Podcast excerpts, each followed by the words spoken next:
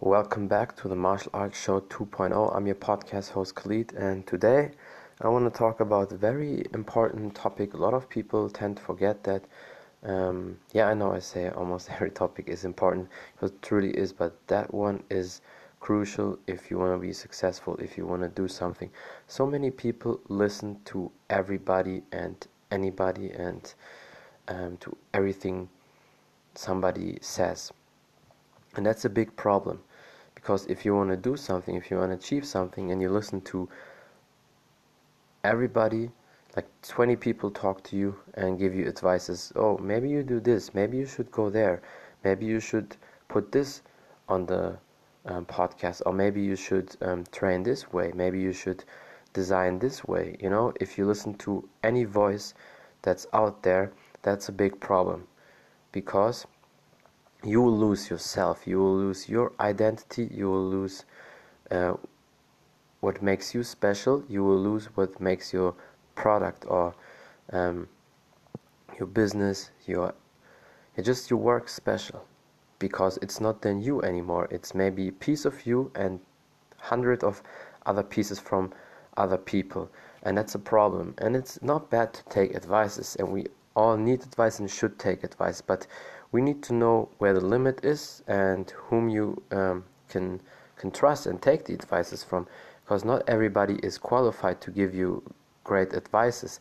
And especially to to business or to a certain topic if you want to create something if you want to build something up. Some people maybe they're designed and qualified to give you life lessons and uh, examples there and help you there. But if you want to create a business they can't give you advices or you start training and you make your uh, little process and uh, progress every time? And then um, your fat neighbor wants to give you advice but uh, he doesn't really work out you know? So of course you can't listen to him then. And that's a problem these days and i think social media is part of it.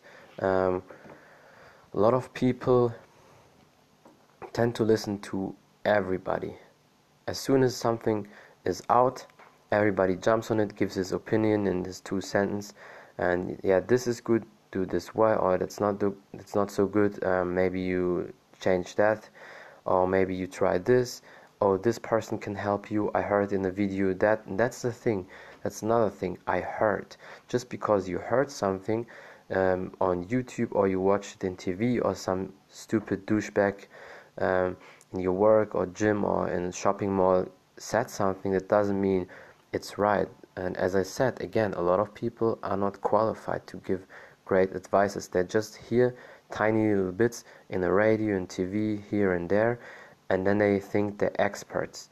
And that's the problem. You're not an expert just because you heard something from an expert that can help you to uh, build your knowledge, but you still have to do your own research. You have to check it. Is, is it right what that doctor, professor, or scientist said, or that athlete coach whatever, and then check it with multiple sources. If it if it covers it up, if it's the same, then it, the chances are very high um, that it's true and it can help you. But at the beginning, um, it's very important to stay away from a lot of people when you start something, when you build it up, because most people are not qualified to give you advices. Look for the people who are above you and um, who are there where you want to be, even if it's a crazy high level, and even if you may never achieve it, but if it goes in that direction and you do the steps, it's still great, it's perfect for you.